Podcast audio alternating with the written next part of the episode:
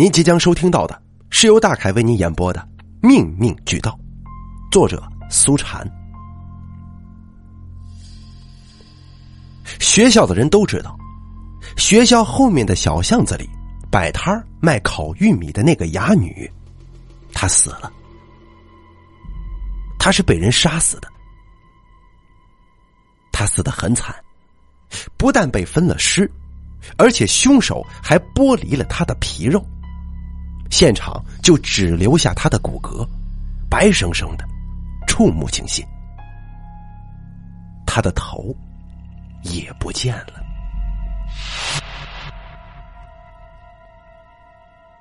这件案子一直没告破。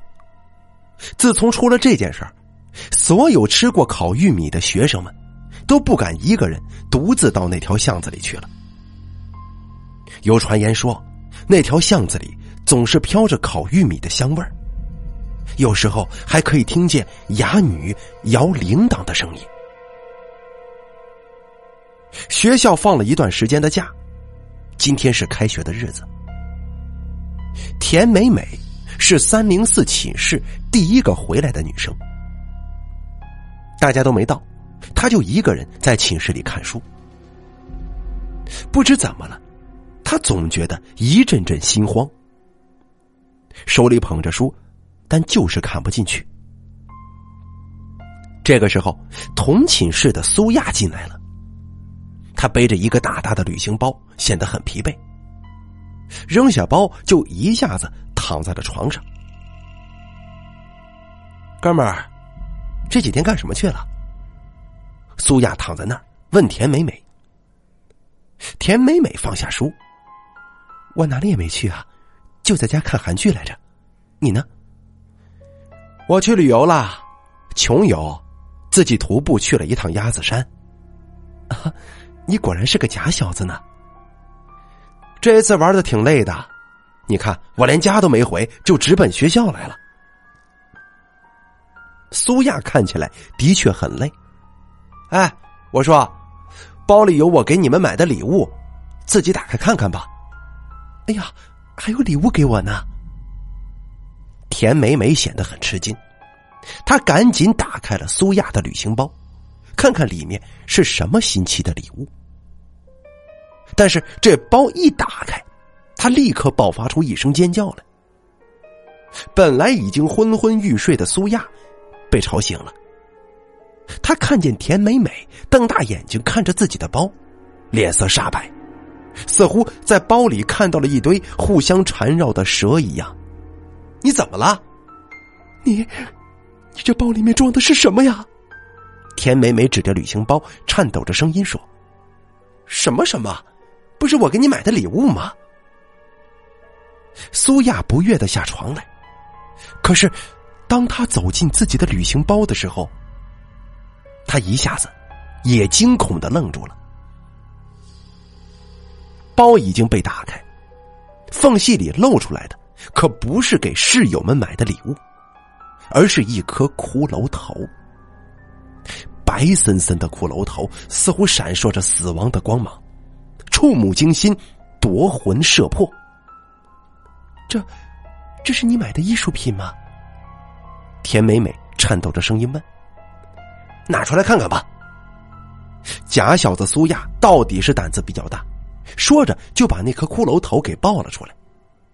他立刻知道，那应该不可能是假的，而且这骷髅头上密密麻麻的写着一行鲜红如血的字：“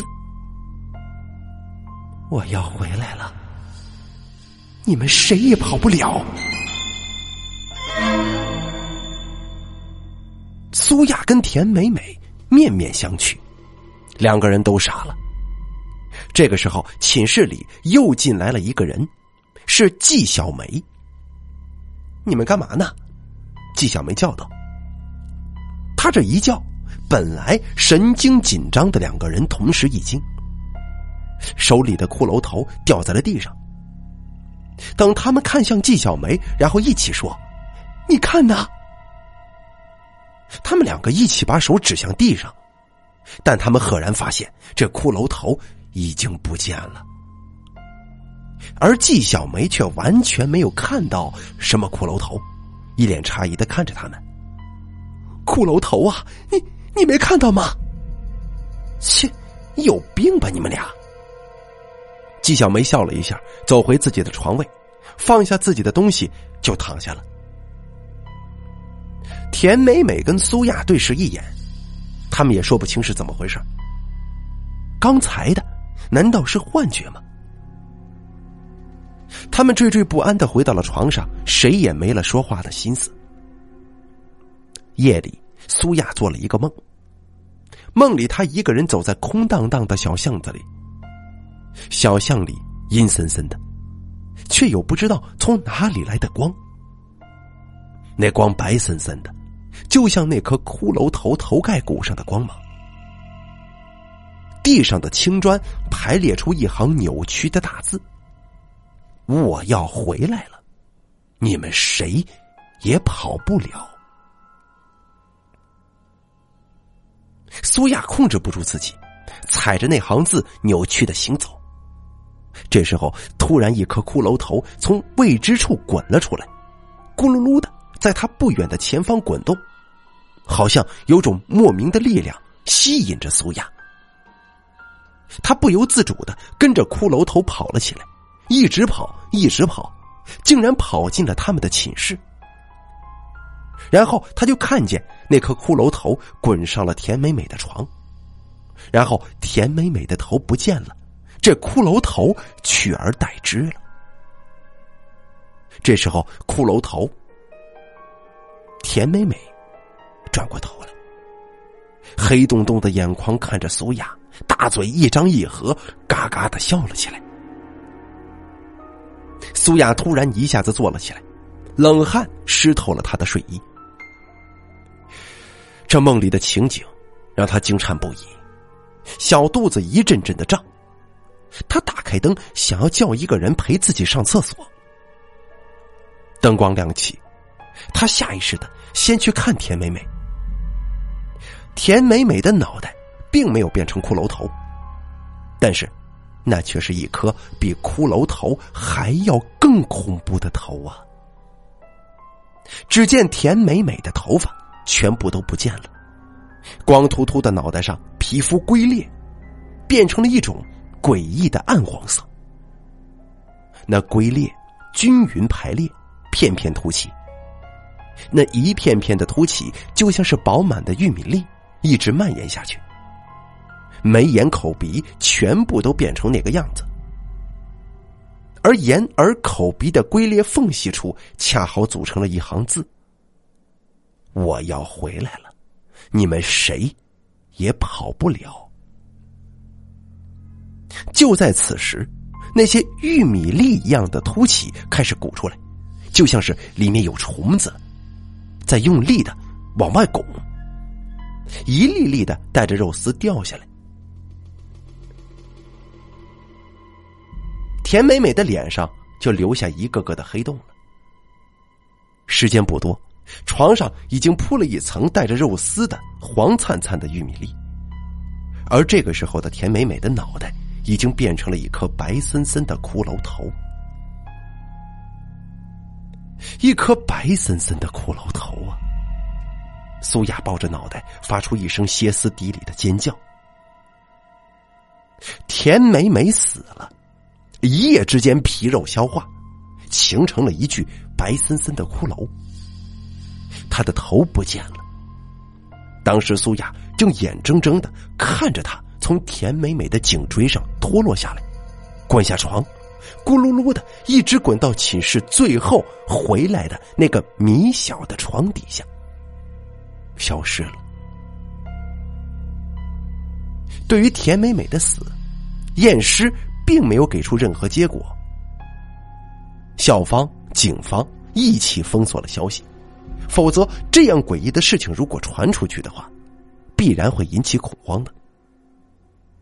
现在，这恐慌就单单的落到了三零四寝室的三个女生头上，他们都不知道自己会不会成为下一个田美美。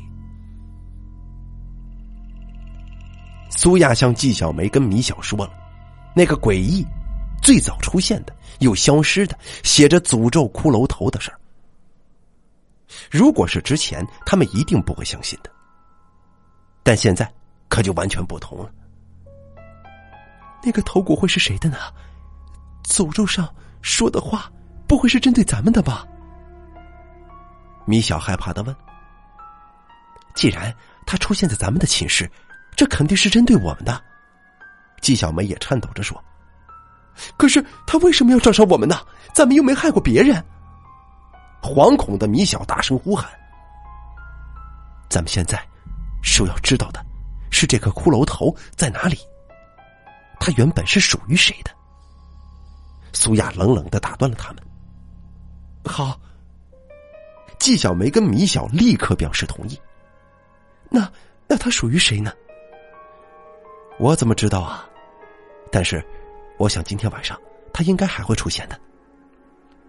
苏亚的脸色阴沉沉的，眼睛里有一种凶狠决绝的光芒。看得季小梅跟米小心里一阵发冷。什么？他还会出现呢？不行，我不能在这里等死，我我要回家。季小梅都快被吓哭了。回家，回老家吧。如果是恶鬼找到了我们，你逃到哪里也是一样的。没找到骷髅头，解决问题之前，谁也不许离开。苏雅冷冷的说。看着他一脸煞气的样子，季小梅低下了头。他似乎有深深的恐惧，他不敢违抗苏雅。夜晚无情的来了。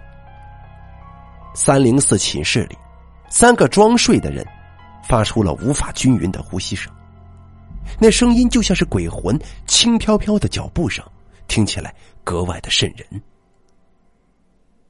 他们都在等，等着那带着诅咒、自己会跑的骷髅头出现在他们这儿。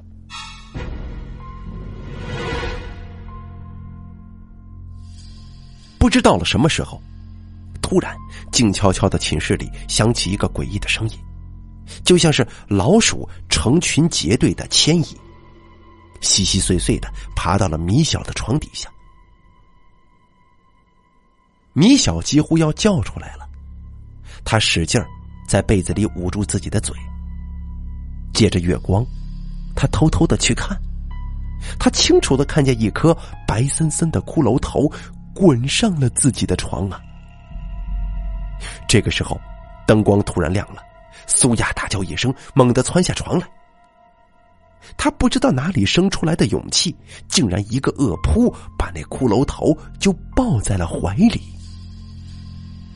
他的勇敢也给了米小跟季小梅勇气，他们一起按住了那颗骷髅头。灯光之下，这骷髅头上面果然写着那一行血淋淋的字：“我回来了。”你们谁也逃不了。你，你是谁呀？也许是吓坏了，米小竟然对着这个骷髅头就问了这么一句话。这个骷髅头正面向着他们，那两个黑洞洞的眼窝在看着他们。米小的话音刚落，骷髅头的下颌骨竟然一动。发出嘎嘎的声音来，这种笑声是不怀好意的冷笑。纵使他们的胆子再大，这一下子也经不住吓，一起松开了手。就是那么一瞬之间，这骷髅头已经咕噜噜的滚到床下，迅速的消失在了门缝里。这一夜，他们没有找到解决问题的办法。却证实了，他们面对的不是人，而是凶猛的恶鬼。恐惧见缝插针，直接渗透到了他们的骨子里。黑夜变得无限漫长而又深邃。骷髅头那诡异的笑声，似乎一直响彻在寝室里。三个女生抱在一起，缩在床上，谁也不知道该怎么办。我，我想去上厕所。你陪我去行吗？米小突然看着苏亚说：“我我也想去。”纪小梅立刻接茬儿：“行，走，咱们一起去吧。”苏亚咬着牙说：“不，我我只要你陪我去，你你不许去。”米小看着苏亚，指着纪小梅：“你发什么疯啊？”苏亚训斥道：“嘘，不要吵。我要上厕所。”米小把中指竖在唇边，自己却嘎嘎的笑了起来。他的笑竟然跟那颗骷髅头的笑一模一样。苏亚跟纪小梅同时一惊，他们这才看到，不知什么时候，米小的脸竟然变了，他的皮肤变成了暗黄色，他的脸上也开始有了一粒又一粒的凸起。那凸起就像是发了霉的玉米粒，密密麻麻，不论是眼耳口鼻都有。他的额头正中心有一丝殷红的血流出来，顺着那些裂纹扭曲向下，形成一行弯弯曲曲的血字。我回来了，你们谁也逃不了。苏雅和纪小梅几乎被吓傻了。米小却嘎嘎的笑着，从自己脸上抠下来一粒带着肉丝的玉米粒，然后放在嘴里就嚼起来了。苏雅和纪小梅惊叫一声，跳下床夺门而逃。熟睡当中的寝室楼就像是一座死城，任由他们两个人呼喊救命，却完全没有能惊动任何人。他们就这么逃着，而米小那嘎嘎的笑声，很诡异的在身后紧追不舍。他们逃出了寝室楼，逃出了校园。等到他们精疲力尽、再也跑不动的时候，他们发现自己已经到了学校后面那条窄窄的小巷子里。那条自从卖烤玉米的哑女死了之后，就人迹罕至的。小巷子里，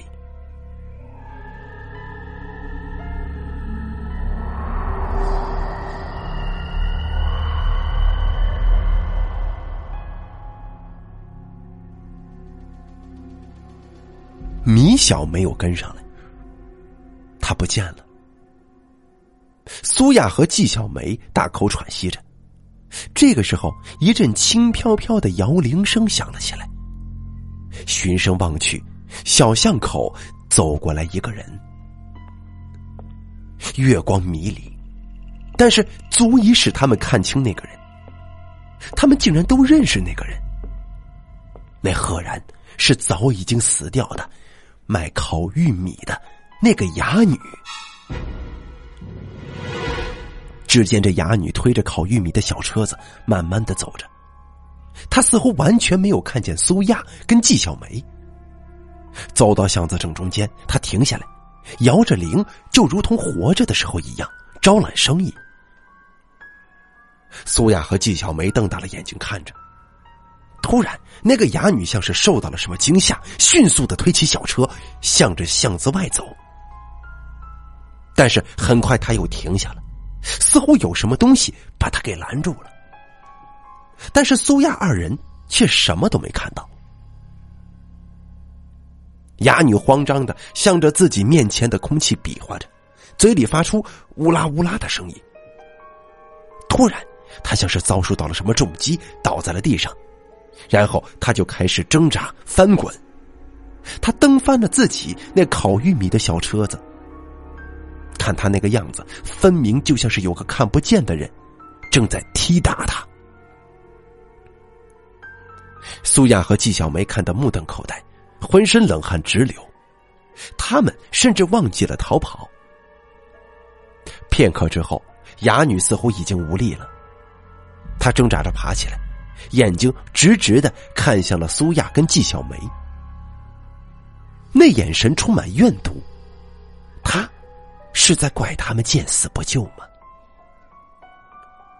苏亚、纪小梅机灵灵的打了个寒颤。这才想起来，连滚带爬的就逃走了。苏亚跟季小梅缩在寝室里，米小不见了，应该也是死了。他们在一起研究着自己到底是被谁的鬼魂给缠上了？是卖烤玉米的哑女吗？看田美美跟米小的死状，这倒是极有可能。而且他们也看到了哑女的鬼魂，但是他们全部都没有得罪过哑女。为什么呢？而且还经常照顾她的生意，按理来说，他应该没有害他们的必要跟理由啊。哑女是被人害死的，而且剃尽了血肉。他的头不见了，是不是那颗诡异的？给他们带来厄运的骷髅头就是哑女的呢。想到那颗骷髅头，他们就想到了骷髅头上的那一行血书的诅咒：“我回来了，你们谁都逃不了。”这句话出现过很多次了。这里面的“你们”指的是三零四寝室的所有人吗？田美美跟米小已经死了。他们死时的惨状，苏亚跟季小梅现在想起来都浑身发抖。难道他们二人也要那么死去吗？他们想，他们应该搞清楚哑女的死因，才能救自己。哑女一定不是被一个人打死的。苏亚突然说。咱们在小巷看见的，应该是哑女的灵魂，为我们展示她死亡之前所遭遇的事情经过呀。哦，呃，对呀，可是咱们也不知道是谁拦住他，把他给杀了呀，咱们看不到啊。去找林姐，她一定能够查出是谁干的。苏亚咬着牙说道：“林杰是苏亚的男朋友。”也是学校里有名的痞子，跟社会上鱼龙混杂的好多人都有联系，很多事儿他都可以得到别人得不到的消息。苏亚找上他，很快就给出了回答：哑女是被城里的一伙小混混给打死的。他们那天偶然经过那条小巷，正好看见哑女往兜里放钱。这哑女的钱虽然不多。但是对于正想去夜店嗨一次的他们来说，也算是有吸引力的。于是他们就动手抢了哑女的钱。而至于哑女的死，则完全是个意外。他们只是打倒了她，没想到她就这么死了。他们几个人也很惊慌啊，迅速的跑掉了。至于后来为什么传言说那个哑女的身体只剩下骨骼，头都没了？他们都完全不知道。苏亚要求林杰告诉他们那些混混的身份，但林杰说，帮他打听消息，那个朋友并没有透露这些东西，这是他们的规矩，他们不可能完全没有理由的去泄露其他混混组织的隐私信息，否则以后怎么在社会上混呢？所以，这消息对于苏亚跟季小梅来说。可以说是完全没有作用的。他们仍然不知道为什么哑女会死成那个样子，依然不知道哑女为什么会找到他们。难道仅仅是因为他们算是跟哑女比较熟悉的熟客吗？所以哑女要为自己报仇来找到他们吗？那为什么哑女要害死他们呢？那句“我回来了，你们谁也跑不了”。这句话该怎么解释？林杰听了苏雅的话，坚决要求苏雅搬出三零四寝室，到校外跟自己一起租房子。但是苏雅认为自己躲到哪里去都是一样的。季小梅对他这种观点无比赞同，因为他可不想只有自己被孤零零的扔在寝室里。林杰显得很烦躁。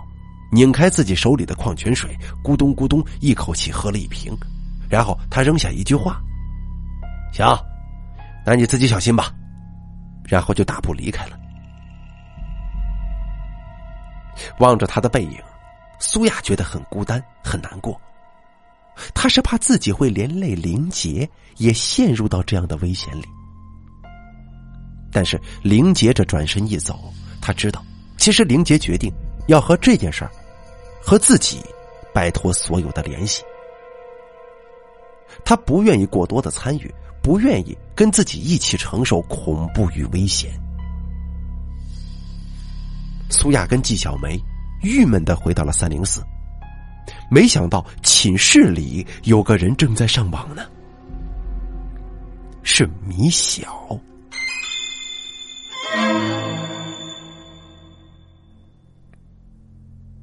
苏亚跟纪晓梅吓了一跳，但是米小温柔的跟他们笑着，那笑容看起来绝对不是一个死人。而且看他的笑容，似乎完全忘了那些发生在这个寝室里的恐怖。哎，二位美女好，我回来晚了。米小笑着打招呼。你说什么？你是刚刚回来的？苏雅大吃一惊。啊，是啊，我请了两天假，还有点事儿，回来晚了。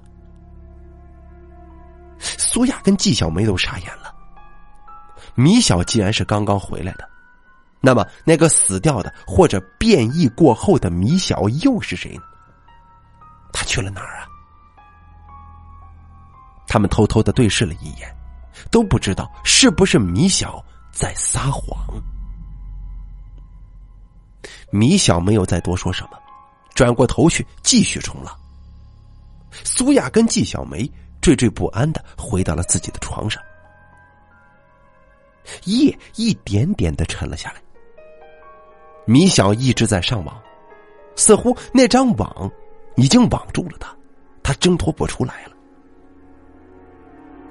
苏亚跟纪小梅开始越来越不安了，因为他们一直没有看到米小在动过，他这个人就像是被定在了电脑旁边，他们看不见他的脸，不知道电脑桌前坐着的是不是他。这个时候，米小转过头来，嘿嘿一笑。啊，还好，他还是米小。只见他走过去，拎起暖水瓶，然后打开瓶盖，对准了自己的水杯。但是下一秒，他却惊呼一声，把暖水瓶扔在地上，砰的一声，暖瓶碎了。只见冒着热气的水流出来了。那滚烫的开水里，赫然有一条条青绿色的、像细线一样的虫子，在扭曲、爬动着。苏亚、纪小梅立刻都从床上跳了下来。去看的时候，那些虫子好像是微型的蚯蚓一般，柔软的，令人感到恶心和恐惧。这开水还在冒着热气，这虫子不知是谁放到暖瓶里的，竟然不怕烫呢，在开水当中还能存活。这个时候，就见那些虫子扭动着，急速的开始爬行。它们虽然小，但是爬行的速度无比惊人。只见它们迅速的聚集在一起，盘成一团。然后就像一个球一样滚向门外，在三个女生的惊愕当中消失了。这一惊未去，一惊又来。骷髅头已经让三零四寝室变成了鬼域，现在又突然冒出这么个诡异的虫子，苏亚跟纪晓梅简直都快崩溃了。这。这是什么虫子？是吸吸虫吗？没想到的是，米小竟然说出这么一个听都没听过的名字。什么叫吸吸虫啊？苏亚大声问道。这个时候，米小本身的诡异就已经被完全忽略了。米小指着仍然打开的电脑，那上面赫然有一张照片，照片上。确确实实就是刚刚那种绿色的细虫子，这就是吸吸虫了。曾经是一种巫蛊术当中使用的虫子，但是网上明明说已经绝迹了，为什么会在咱们寝室出现呢？米小指着自己打开的网页：“你是从哪里知道这个虫子的？你为什么要搜索它呢？”苏雅冷冷的问。“哦，我只是放假的时候去看了老家的外婆，恰好有一个据说是当年送给别人的阿姨回去了。他给我讲了很多稀奇古怪的故事，其中就包括这个吸吸虫。他说的我很感兴趣，所以才耽误了上学的时间。”我刚刚就是想搜索一下他说的这个东西，到底有没有真实存在过？啊，没想到还真有这种虫子呢。但为什么他会这么巧合的就出现在咱们寝室呢？米小的脸色苍白，显得很害怕。这吸吸虫是用来害人的吗？你知道怎么用吗？苏亚问了一句。我听我小姨说，这虫子是不可以接触人的皮肤的，如果接触了，它们就会迅速的侵蚀人的肌肉跟血肉，瞬间就可以让人只剩下一堆的白骨呢。苏亚跟季小梅心里都是大吃一惊，难道田美美其实就是死于这种虫子的吗？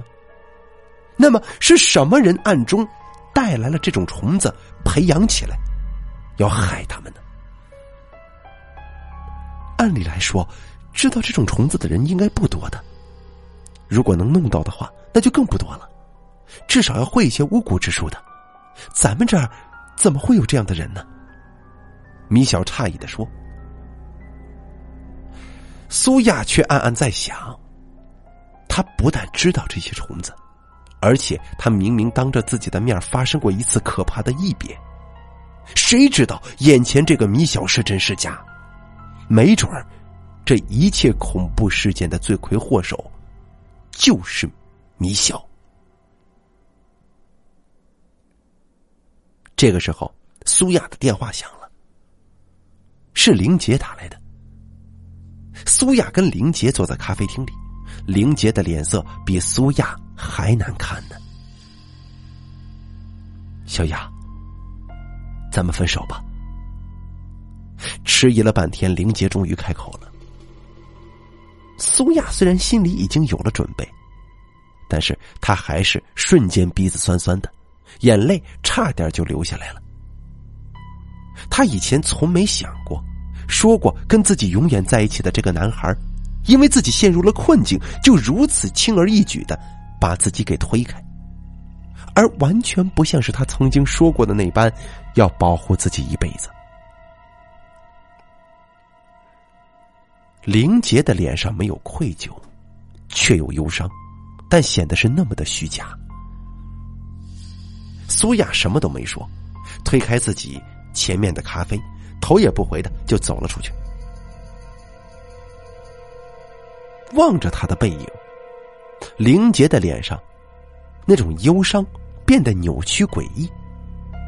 他咧了咧嘴，像是笑了一下，但是却有一丝绿色的。轻微的那种细线绕着他的嘴唇盘了一圈，一瞬间就消失在了他的嘴里。学校后园的池塘里捞出一具骸骨。来，只剩下骨架，没有头骨。骸骨是惨白色的，触目惊心。经过检验，这具骸骨是属于一个年轻女性的。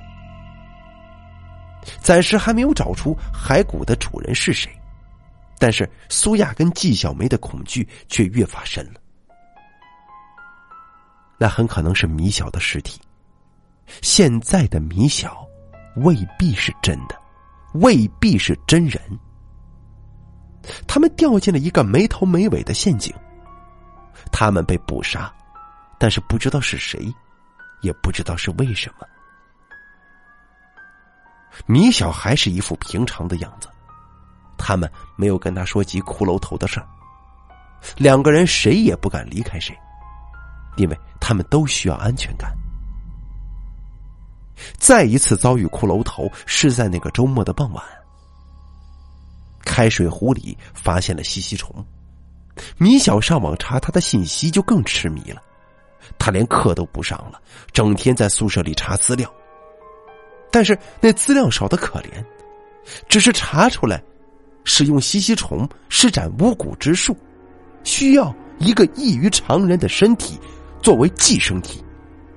也就是说，寄生体体质的人才可能是吸吸虫的主人。苏亚跟季小梅回寝室的时候，米小抱着脑袋缩在床上。他的眼前堆着一堆不知道是从哪里弄来的书，有的已经很有年岁了，发出微微的腐味他的眼睛里有一种令人心惊的狂热，似乎已经陷入了痴迷。这让苏亚更准确的确定，其实这件事情的始作俑者，他也许正在三零四寝室。他也许正拿三零四寝室的室友做他的实验品呢。季小梅偷偷的拉了一下苏雅的衣服，然后她走出了寝室。苏雅明白，她稍稍等了一会儿之后，也走出了寝室。季小梅在洗手间等着他。喂，你说，米小会不会是那个背后搞鬼的人呢？也就是他自己说的那个寄生体。季小梅一脸寒意的说：“你也是这么想的吗？”“啊，是啊，你看他明明死了，却又出现了，而且他对那什么呃吸吸虫充满了狂热，我看只有他才最可能呢。”“那可是他为什么要害我们呢？”苏雅皱着眉头说：“那就是他的事儿了。”我们就算不知道他为了什么，但是如果他真的是那个人，连吸吸虫那么疯狂的巫蛊之术他都可以使用的话，那么他的思想怎么可以用常理来推测呢？季小梅似乎认定了米小，苏亚自己本身也有这样的怀疑，听他这么一说，心里就更肯定了。咱们不能坐以待毙呀。苏亚压低声音说道：“嗯，我也是这么想的，咱们恐怕只有先杀了他吧。”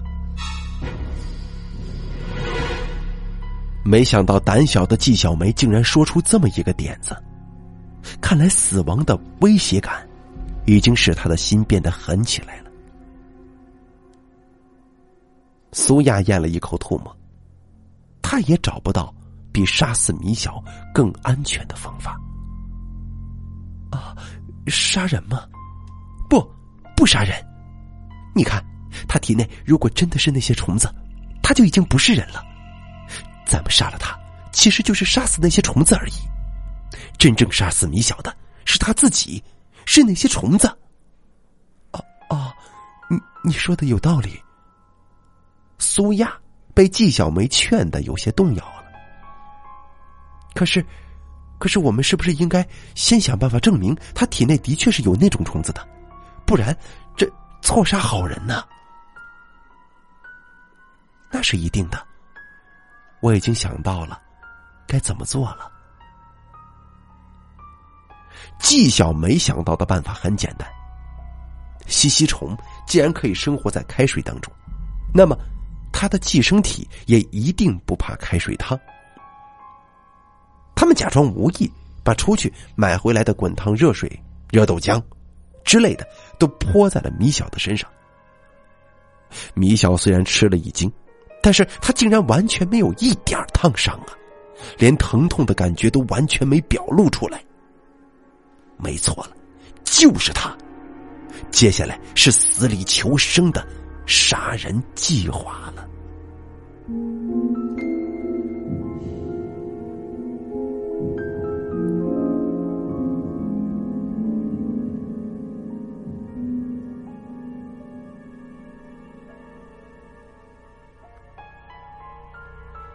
不知道米小是出了什么差错，他竟然暂缓了杀死三零四剩余两个女生的行动。也许是他的虫子出了什么问题，他需要安稳苏亚跟季小梅的情绪。所以当他们提出要一起出去玩玩的时候，他完全没有拒绝，就跟着走了。他们把他带到了已经选好的地方——学校西边的公园。那个公园已经废弃很久了，里面很安静，常常会有小情侣到那里私会。小树荫之下有轻轻的蝉鸣，听见虫子的声音，苏亚就觉得浑身发冷。但是米小却隐隐的散发出一股热气来。到了一个僻静的地方，季小梅给苏亚偷偷的使了个眼神。苏雅一咬牙，猛地掏出早就藏在手里的匕首，一下子就刺进了米小的后腰。米小痛呼一声，倒在了地上，鲜血直流出来。只见他的血，竟然在凄凉的月色之下冒起白色的热气来，又发着银绿色的细线，在他的血泊里游走着。果然是他！你们，你们为什么？米小惊愕的瞪大了眼睛。你别装了！你这个小妖精，是你想先害死我们的！季小梅歇斯底里的叫着，她的手里不知什么时候多了一个瓶子，那是一个大大的可乐瓶儿。她拧开瓶盖，有一股刺鼻的味道散开来。季小梅叫着，她把那瓶子里的液体一股脑的倒在了米小的身上。惨叫声立刻响彻夜空，米小身上腾起一股股白烟，只见他的衣服、肌肤、血肉迅速的被腐蚀掉。那样子看得苏雅心惊胆战。救我！你们为什么？米小挣扎着嚎叫着，苏雅胃里一阵翻腾，他的脑袋几乎疼得要裂开了。他不明白。米小明明就是那个害他们的幕后黑手，此刻已经成为这个样子了，他还喊这些话，做戏给谁看呢？我们都把他识破了。不对呀，不对呀！苏雅的脑子里突然闯进一个念头来：米小并不是那个寄生者。他不知道自己为什么会突然认定这一点。但是他却觉得自己这一次绝对没错。他立刻想扑上去，把米小救下来，但是却根本无从下手。就这么短短的一瞬间，米小的惨叫声已经停止了。他死了。我们，我们是不是错了？苏雅大口喘着气问道：“什么错了？”季小梅问。好像我觉得，米小不是那个人呢。为什么？你看，如果他是，为什么他要跟我们说吸吸虫的事情？还有，如果他是的话，他为什么还会跟我们到这儿来呢？苏亚的脑子混乱而又迅速的转动着，他说出来的疑点也就显得很混乱。还有，那个之前已经死掉的米小是谁？如果是他死而复生？他为什么要先弄死自己，让我们早就开始对他有所防备呢？总之，好多地方不对劲儿啊！苏雅抱着脑袋，痛苦的蹲到了地上。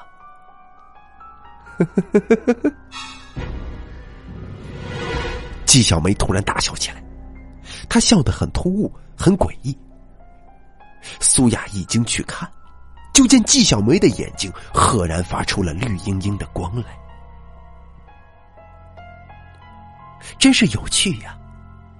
每个故事的主人公都要等到最后坏人害到了死亡的边缘，杀掉了好人，才梦醒似的聪明一下子。为什么总是那么俗套呢？你，你说什么呢？那么我们就俗套的玩吧。我告诉你事情的真相，你死。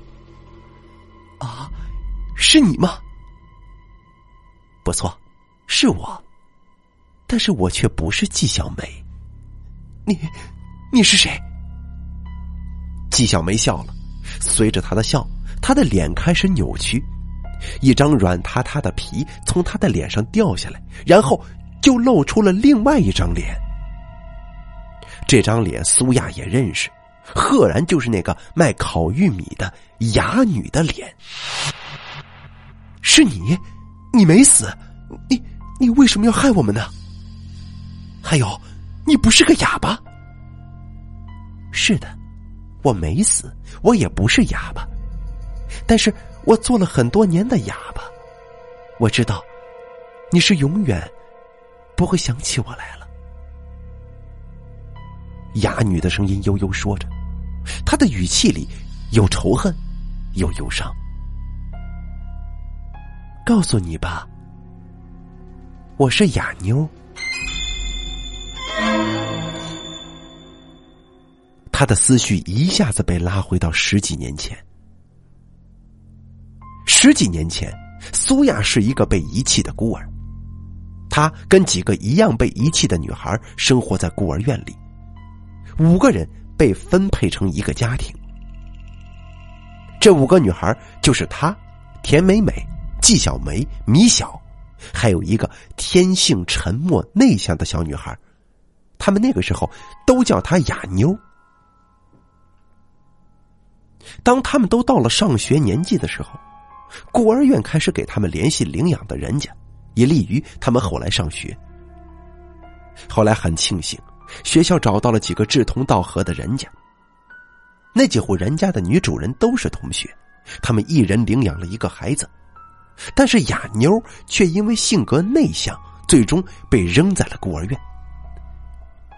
而且哑妞被无视还有个原因，就是当时苏亚他们都偷偷的散播说他就是个哑巴，而他几乎不说话，就真的被当成了哑巴。后来苏亚他们在大人的干预当中，一步步升到了大学。他们几个小姐妹。也都一直得以有机会在一起，但是哑妞后来却被一个农妇给领走了。你可知道，你们都走了，独独剩下我一个人，被一个恶毒的女人给带到了大山里，做她养虫子的寄生体了吗？我的每一寸皮肤都被种下了沉眠的虫卵。命运为什么会如此不公啊？你们就可以得到幸福，而我却那么悲惨。后来那个女人死了，我才得以逃出来。是一个烤玉米的老人收留了我，我才能够长大。后来老人死了，我没有了亲人，只有你们。我想尽办法找到你们读书的地方，然后在你们身旁卖烤玉米。我只希望你们可以认出我，依旧当我是姐妹。但是你们却人人当我只是个陌生的哑巴，谁都没有多看过我一眼。哑女大声的叫喊着，眼睛变得血红。你，你就是哑妞吗？你就是为了这个原因，要杀死我们？我一心希望可以亲近你们，但是直到最后，我也没能做到。那天，你知道那几个痞子抢夺我的钱、打死我的时候，我多么希望你们能够出现，能够救我。我一直呼喊着你们的名字，可是你们却一直不出现呢。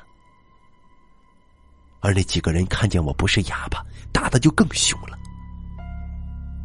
我就那么无助的被活活的打死了。说到这儿，哑女流下了眼泪。苏雅不知道该说些什么了。我不甘心，同样都是孤儿，为什么你们就在天上，而我永远都要生活在地狱里呢？啊，为什么？为什么所有的悲惨都会落到我的头上？我死了，都逃不掉。我死了之后，寄生在我体内的虫卵一下子全部都孵化了。他们把我吃的皮肉消化，然后还聚集在我的头骨里，合成了巫蛊之脑。原来我的命运是你们造成的。要不是你们从小孤立我，说我是个哑巴，我的命运也不会变得那么凄惨。所以我要报复，我要报复。哑女疯狂的说着，苏亚已经完全听呆了，根本无从开口。我先去杀了米小，然后以他的身份回来，利用你的礼物杀死了田美美。但是，我觉得乐趣不够，于是我就改了主意。我要先吓得你们魂飞魄散，然后再要你们的命。你们活得太开心了，我当然不能让你们死的太痛快了呀。但是让我没想到的是，米小竟然没死，他还想起了他小姨告诉他的事情。所以，我又驱使吸吸虫吃掉了他关于吸吸虫的那部分记忆。我知道他是属于那种罕见的可以克制的体质，于是我只好利用你的手来杀他。虫子杀不死的人，你的手是可以的。哑女阴毒的看着苏雅，苏雅已经恨得浑身发抖了。她几乎忘记自己面对的。是一个鬼魂，你知道吗？杀死你们，绝对不仅仅是因为恨。我想你们，正因为如此，我才费尽心机的接近你，只是为了跟你们在一起。但是你们却从来没有拿我当过姐妹。没关系，活着不能让你们来陪我，那么咱们一起死吧。死了之后。你们再陪我，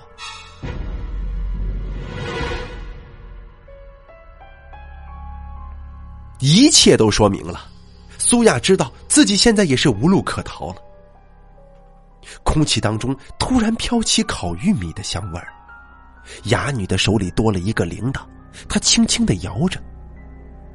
铃声响起，咕噜噜的一颗惨白的骷髅头滚了出来，那骷髅头散发着。绿油油的光芒，一团团的吸吸虫盘踞在里面。就是这个东西，潜进了田美美的皮肤里，把她的皮肤变成了一粒又一粒的玉米粒，然后一拱一拱的，拱的人只剩下森森的白骨。苏雅跑不动了，她的腿完全软了。那些虫子已经开始爬出骷髅头的眼眶，扭动着身子向苏雅爬来。这个时候，突然一个声音响了起来。本来无人的树荫之下，走出一个男孩，是林杰。苏雅这个时候见到林杰，真是又惊又喜。但是他眼中的林杰已经不再是那个帅气、痞气的男孩。他的脸上有一道道裂痕，就像是烤裂的熟透的玉米，一粒粒的凸起，触目惊心。他竟然也承受着那些虫子的附体之苦。你来干什么？哑女先开口问道。我来，要你兑现承诺。哼，什么承诺？你说过的。只要我肯做你的虫子寄生体，跟苏雅分手，你就不会伤害她。可是，你食言了。苏亚又是一惊，他没想到林杰提出分手，竟然是有这样的隐情。他的眼泪唰的一下子就流了出来。哼，你真是太蠢了！我是鬼，我说的完全是鬼话，鬼话你都信呐？你说？你是不是很蠢呢？我不管你是人是鬼，总之我不能让你伤害苏亚。我说过，我会保护他的。保护他背叛我，你也别想活了。啊，既然这样，你们就做一对鬼鸳鸯吧。不，我可以死，他不能。林杰说着，已经完全走出了阴影。他的手里拎着一瓶大大的可乐瓶子，看见那个瓶子，哑女悚然一惊，但是已经晚了。林杰大叫一声，扑上来，一下子就把他给抱住了。苏亚还没明白怎么回事玲姐已经把瓶子里的液体浇到了自己跟哑女的身上。只见一股白烟腾空而起，刺鼻的火碱味道豁然的散开在空气当中。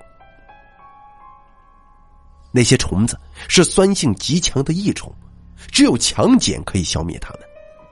灵杰是要牺牲自己来消灭这些虫子，消灭这些虫子之鬼，也就是哑女。很快，所有的声音都没有了，就只剩下一具几乎腐蚀尽了的人骨，抱着一个白森森的骷髅头。白烟过处，所有的虫子全部都化成了灰烬。苏亚走了。他离开学校，离开了家，谁也不知道他去了哪儿。只是在长夜漫漫的时候，在一个早已经废弃的孤儿院，偶尔会有人看见一个女孩抱着一颗白森森的骷髅头，轻轻的诉说着情话。